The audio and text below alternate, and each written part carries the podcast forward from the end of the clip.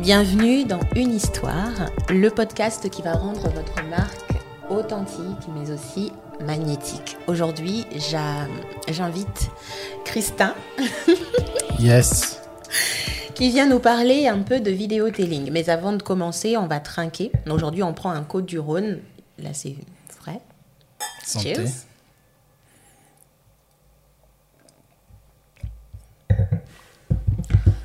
Pour nous mettre un peu dans l'ambiance. Hmm.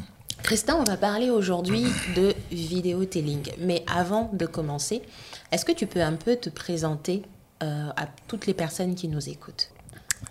Euh, Bonjour à tous, je suis Christin Bella. Euh, merci de m'avoir invité. Je suis photographe, vidéaste, créateur de contenu.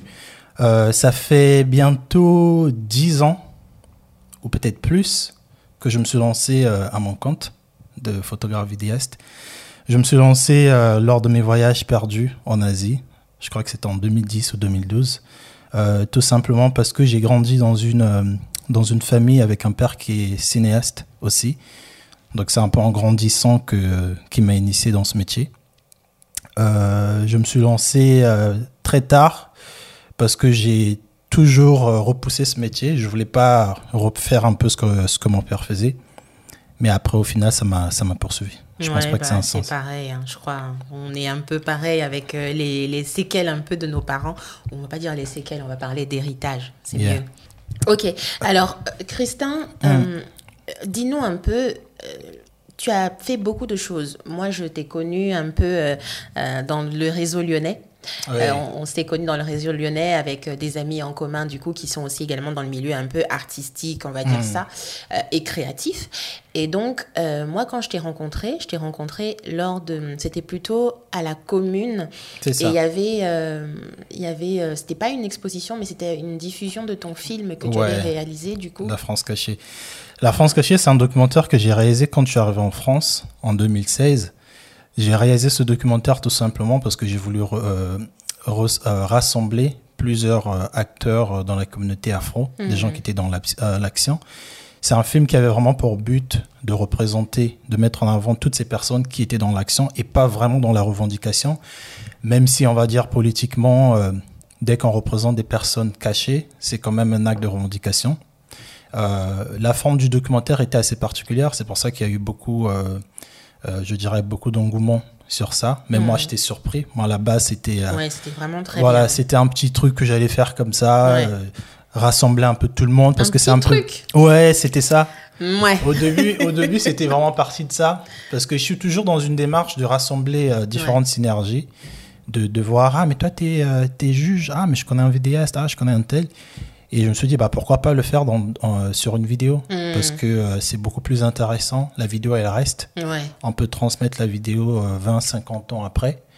Et euh, c'est pour ça que j'ai fait ce film. Et franchement, j'étais, ça m'a ouvert beaucoup de portes. moi, j'ai rencontré... moi, j'ai beaucoup aimé. Et hmm. après, je me suis dit, bon, il y a quelque chose à faire avec, avec ce monsieur. Mais après on s'est rencontrés dans d'autres circonstances et, euh, et, on a travaillé ensemble, en fait, mmh. avec une vidéo que tu as réalisée euh, pour moi dans le cadre de mon école de storytelling. C'était une vidéo portrait de moi. Je l'enseigne quand même à mes clientes de pouvoir parler de vidéotelling parce que c'est une, une, meilleure façon de pouvoir raconter une histoire grâce à la vidéo qui est aujourd'hui l'un des formats les plus, en tout cas les plus impactants dans sa communication. Alors, moi j'ai une question pour toi. Mmh. C'est quoi pour toi, en mm. tant que professionnel euh, de la vidéo, qu'est-ce que c'est pour toi raconter une histoire dans une vidéo? Pour moi, raconter, euh, raconter une histoire euh, dans une vidéo, c'est comme raconter une histoire dans la vie de tous les jours. C'est-à-dire que le but d'une histoire, c'est de, de pousser les gens à découvrir la personne que tu, que tu mets en avant. Mm. Et avec la vidéo, c'est assez particulier parce que quand tu fais une vidéo, on est d'accord qu'il y a plusieurs sens qui sont euh, mis en avant. Tu, regardes et tu écoutes. Donc c'est toujours plus intéressant de, en mettant quelqu'un en avant, d'aller chercher un peu plus loin. Ce hmm. C'est pas juste euh, euh, qu'est-ce que tu fais, viens, assieds-toi, on va parler. C'est de vraiment de, passer, moi, moi en tout cas de ce que je fais, de mon travail, c'est de, je me, je, me consacre, je me consacre plus sur le côté humain. J'essaie de comprendre la personne Qu'est-ce qui l'a motivée de faire ce qu'elle fait, d'où elle vient, euh, qu'est-ce qui fait qu'elle est différente. Donc, je vais plus mettre en avant cette partie-là parce que c'est cette partie qui fait que mm. chacun s'est lancé et où chacun évolue dans son domaine. Euh, et généralement, bah, quand on réussit ce côté-là, le reste, je pense ça se fait très facilement parce que tu, tu pousses euh, la personne d'être dans son élément.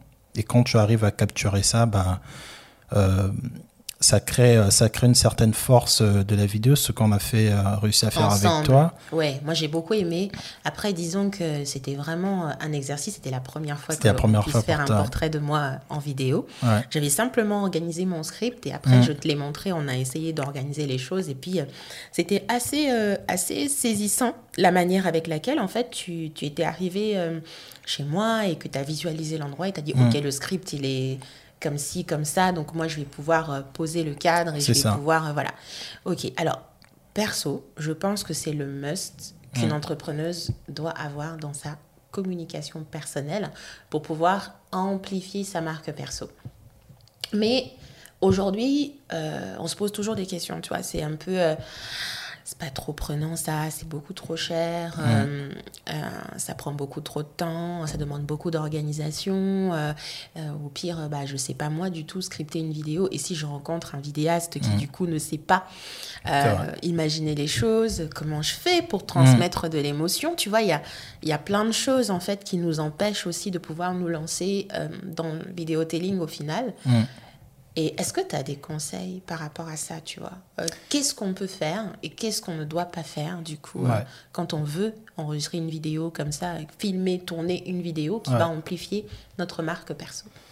Alors ça, c'est une très bonne question. Je pense que c'est ça, c'est cette question-là qui sépare euh, plusieurs vidéastes aujourd'hui. C'est pour ça qu'on en a des tonnes de vidéastes mais chaque vidéaste n'est pas pareil.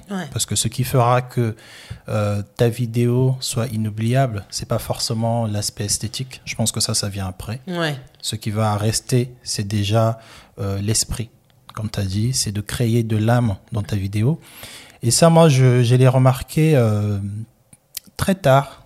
Déjà, le, terme storytelling, je l'ai remarqué très tard alors que je le faisais déjà hein, dans mes photos, parce que j'avais une approche très humaine dans mes séances photo, je dis généralement, quand les gens me bookent pour une heure, mhm. je fais 35 minutes de dialogue. Ah ouais, vraiment? Vraiment, on dialogue, on parle. Et deux fois même, le client, il est stressé. Ouais, mais on commence à quelle heure? et, et, généralement, quand tu arrives à faire tomber cette grosse barrière mhm. d'insécurité, de qu'est-ce que je veux faire, euh, pourquoi je veux faire ça, est-ce que c'est vraiment maintenant? Mhm. Quand tu arrives à faire tomber ça, bah, tu découvres la personne comme elle est. Et tout ce que tu as à faire, c'est de juste sortir ton outil, qui est la caméra, et de filmer. Et euh, donc moi, ce que, je, ce que je recommande aux gens de faire, c'est surtout de se focaliser sur l'histoire de la personne, hmm. de connecter avec la personne, de chercher des... Euh, de chercher au fait de dessiner une forme de triangle, de se dire que d'où tu viens, pourquoi, euh, pourquoi toi, t'as grandi où, euh, c'est quoi ta musique préférée.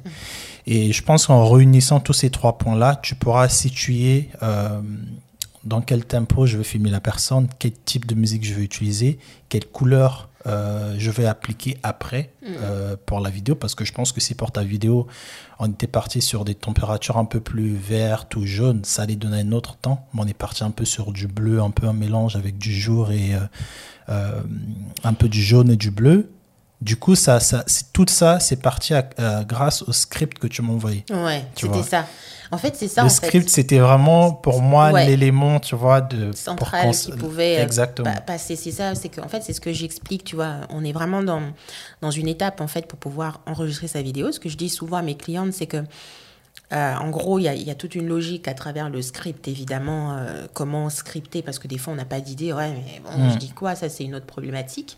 Mais il faut savoir que une histoire, comme tu dis, c'est vraiment un mélange de ce que tu dis, de ce que tu transmets dans ta vidéo, mm. le langage de ton corps, euh, mais aussi euh, le décor, mais aussi plein de choses. C'est plein de choses. Mais après ça, au pire, on n'a pas d'idée pour le décor, on n'a pas d'idée euh, pour le langage, enfin, pour pas forcément le langage corporel, mais le, la déco, les scènes, on va dire les plans plutôt. Mm, les plans. Ça, on peut on peut forcément s'adresser à un professionnel. Mais tout ce qui est scripté soi-même, on peut le faire soi-même. Et mm. tout ce qui est langage corporel, on peut s'exercer justement à avoir un langage qui, qui donne envie, faire des mm. gestes, faire des mouvements, etc. Et quelles sont des choses qu'on doit faire et qu'on doit éviter? Genre, par exemple, dis-nous un truc genre je sais pas, ne pas s'habiller en rayures et tout, alors que c'est pas le, bon, le, bon conseil parce que je crois que tu as trop de vêtements en rayures. Moi, je suis à rayures. J'ai une rayure avec moi. Je suis le mec de rayures. Tout le temps, je mets des rayures. non, non, mais c'est pas le bon conseil. Non, mais qu'est-ce que. Mais par contre, tu vois, tu as mis un. Bah oui, j'ai fait exprès pour la vidéo. Et du coup, avec plusieurs couleurs, ouais, c'est ça. C'est plutôt quelqu'un qui est de très coloré, même en hiver, juste pour prévenir. Ouais. Mais voilà, enfin, quelles sont les choses qu'on doit faire et qu'on enfin, qu'on doit faire et qu'on doit éviter Qu'on doit éviter. Euh, pour, pour rendre une vidéo. Euh, facile à enregistrer ou hmm. facile à filmer. Ou à regarder aussi. Ou à regarder. Je pense que. Euh, alors là, ça va être un peu. Je ne veux pas rentrer vraiment dans des termes techniques, mais le plus intéressant déjà, c'est euh, vraiment la base, c'est le script. Euh, et j'ai beaucoup insisté avec ça, avec toi, même au début. Envoie-moi le script, tu étais là, mais ouais, mais qu'est-ce qu'il y a? Et au fait, ça m'a permis, de par ce script, et j'ai même envie de te dire, on s'est on s'est pas vraiment basé, je me suis pas vraiment basé, j'ai pas exécuté ma vidéo euh, exactement comme ton script. Au fait, ton script m'a juste permis de savoir dans quelle attitude je veux te filmer. C'est ça. Par exemple, j'ai tu m'as dit que tu aimais bien le thé, hmm. donc c'était évident, euh, c'était une euh, une obligation pour moi, par exemple, de refléter ça dans la vidéo. Hmm. De trouver j'aime écrire, j'aime euh, machin. Exactement, que tu aimes écrire, tu vois. Du coup, on a fait des petits plans devant ton ordi où tu écrivais. Et ça, au final, ça reflète euh, ce que tu es. Donc, ce que je peux dire, c'est de trouver euh, la personne que vous voulez filmer, de trouver qu'est-ce qu'elle aime, qu'est-ce c'est quoi sa routine, hmm. qu'est-ce qu'elle fait le matin. Hmm. Tu m'as, toi, tu m'avais dit que tu sortais acheter du pain, après tu partais dans une épicerie. Oui, c'est vrai. Et tu vois, on avait trouvé un moyen. Peut-être on n'est pas allé dans l'épicerie, mais on a trouvé le chemin euh, hmm. que tu as l'habitude d'emprunter. Hmm. Et ce qui fait que... Euh, on avait l'impression que c'était moi, en fait. C'est ça, en fait. Et c'est ça le secret, c'est de vraiment essayer de refléter la personne. Hmm. Donc là, pareil, tu vois, je ne parle pas du tout technique, je suis pas encore dans l'outil. Totalement, ouais. Là, c'est vraiment dans le, le, côté humain, le feeling. Une fois qu'on a construit tout ça, de, de voir euh, la personne, elle aime quoi, qu'est-ce qu'elle fait, est-ce qu'elle écoute la musique, en tant que vidéaste dans la tête, ça, ça doit construire des plans. Hmm. C'est-à-dire qu'on a euh, le, le, plan principal, ce qu'on appelle le A-roll. Donc on a ça en base et par-dessus, il faut construire de différentes layers d'autres vidéos. Par exemple, il faut que je la filme en train de faire du thé. Hmm. Quand on fait un thé, on s'habille comment? On n'est pas hmm. forcément sapé. Le matin, on a un débardeur, on fait un thé. Donc ça aussi, c'est important. Voilà.